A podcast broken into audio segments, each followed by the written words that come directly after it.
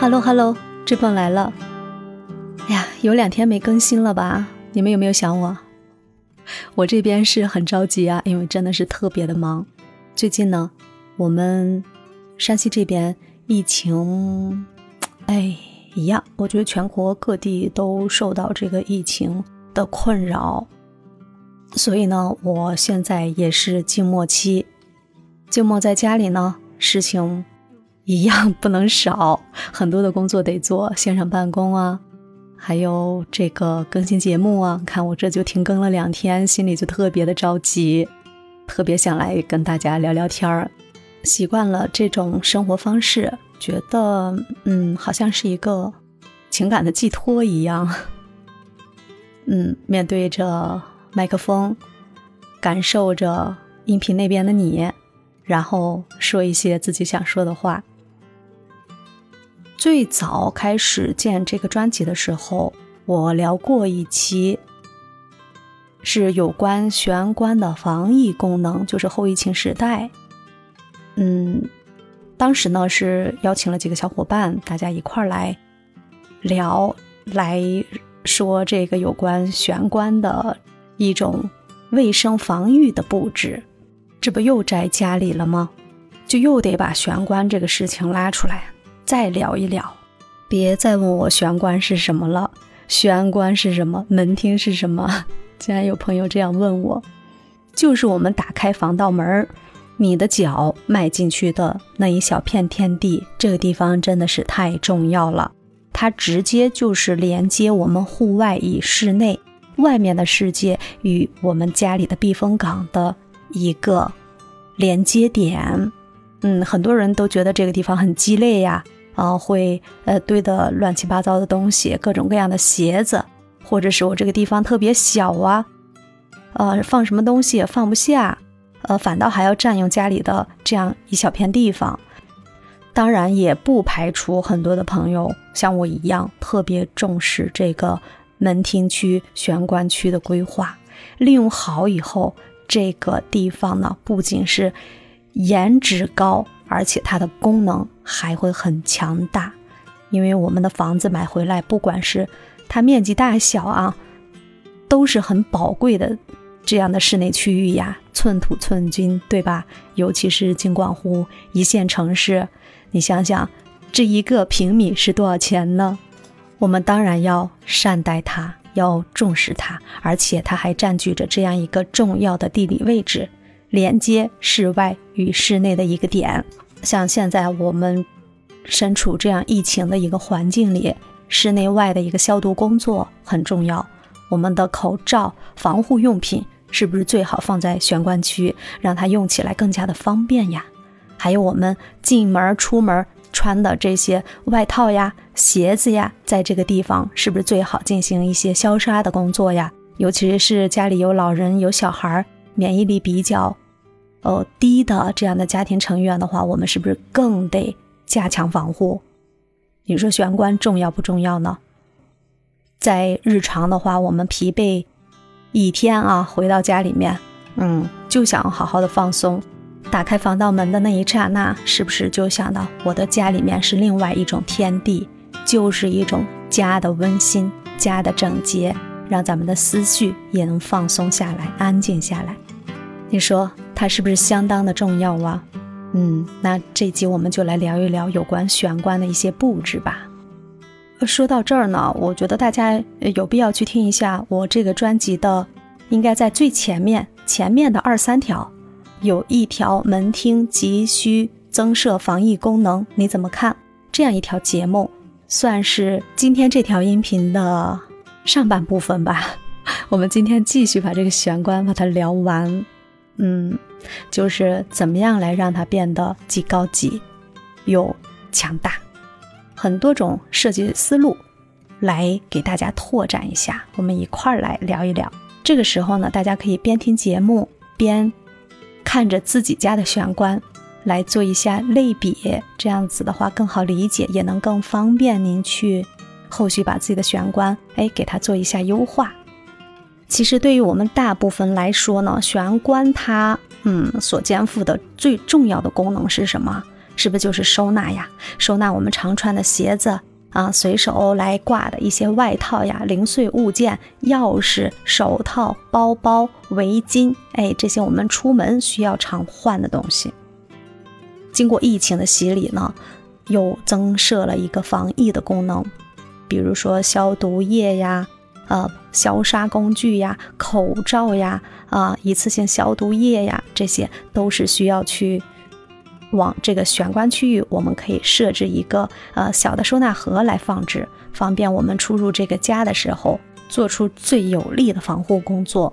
那防护工作呢？刚才说了，听之前的那条音频，我们这一点来讲的是，在这个小小的空间里，要容纳很多的物品。它的具体的收纳功能，哎，我们如何来把它利用成为极致？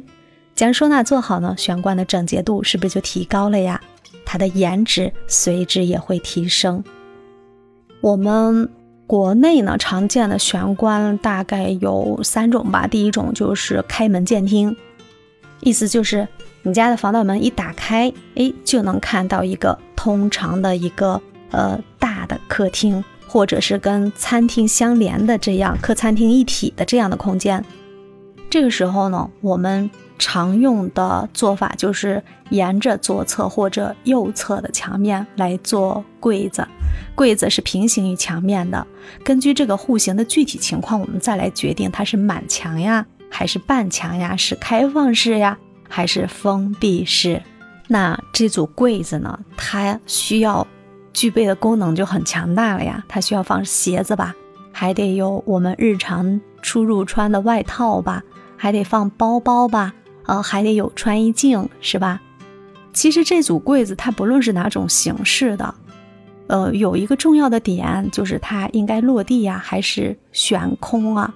你发现没有？如果是一组落地柜的话，我们家里的门厅处还能会放很多很多散在的鞋子、拖鞋之类，因为用起来不方便。所以很多的案例里面，我们会把这组鞋柜给它来抬起来，做一个悬空式的，就是柜体底部有这个十五到二十公分啊，它可以有一个呃隐藏的灯带，那种感应灯，你的脚呃一往里头特拉，走的时候拖鞋就给它呃伸进去了，然后拿出来鞋子换上来，往里面放拖鞋的，然后上面的柜门里面呢，我们来放经常出去穿的啊这些鞋子。当然，你换季的鞋子可以往其他的储物柜去收纳。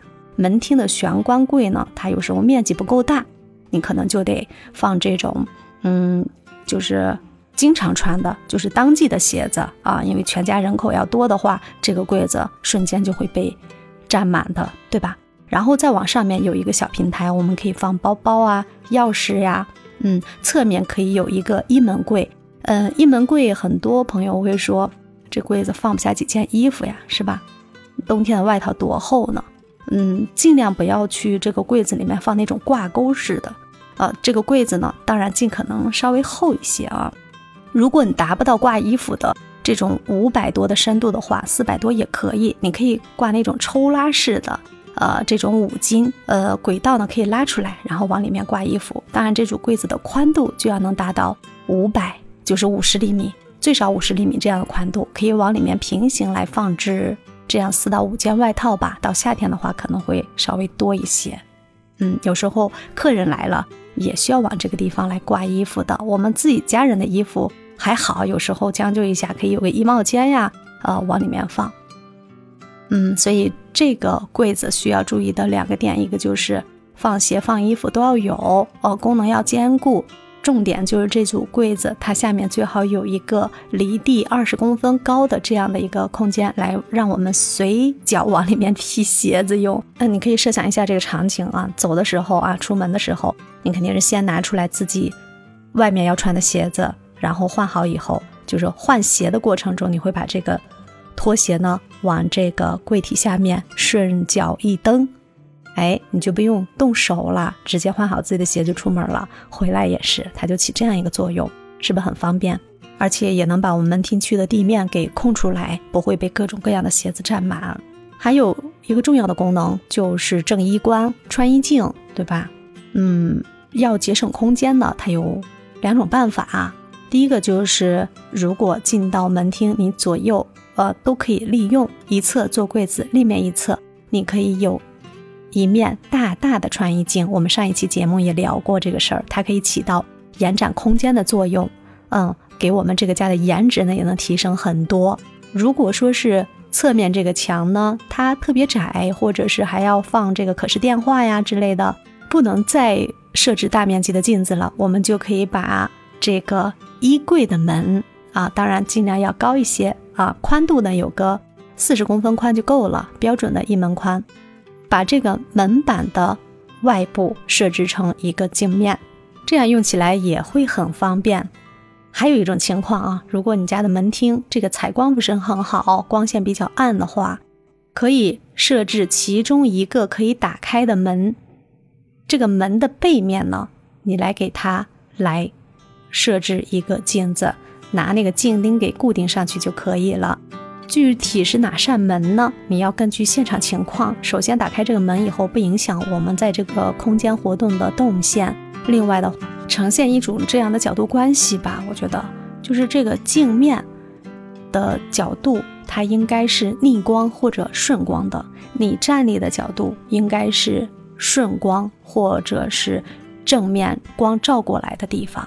所以说呢，嗯，门厅不仅要有镜子，而且这个镜子的角度，还有它这个对光的反射的这样一个状态，我们还是需要根据现场去调整的。我不知道我刚才这个问题说的够不够清楚，大家如果有不理解的地方，嗯，可以在嗯评论区来留言，我第一时间看到就会去回复啊，因为确实是没有这个空间感的人。或者是没有相似经验的，他去理解这个镜面的反射问题，可能会有一些些吃力啊。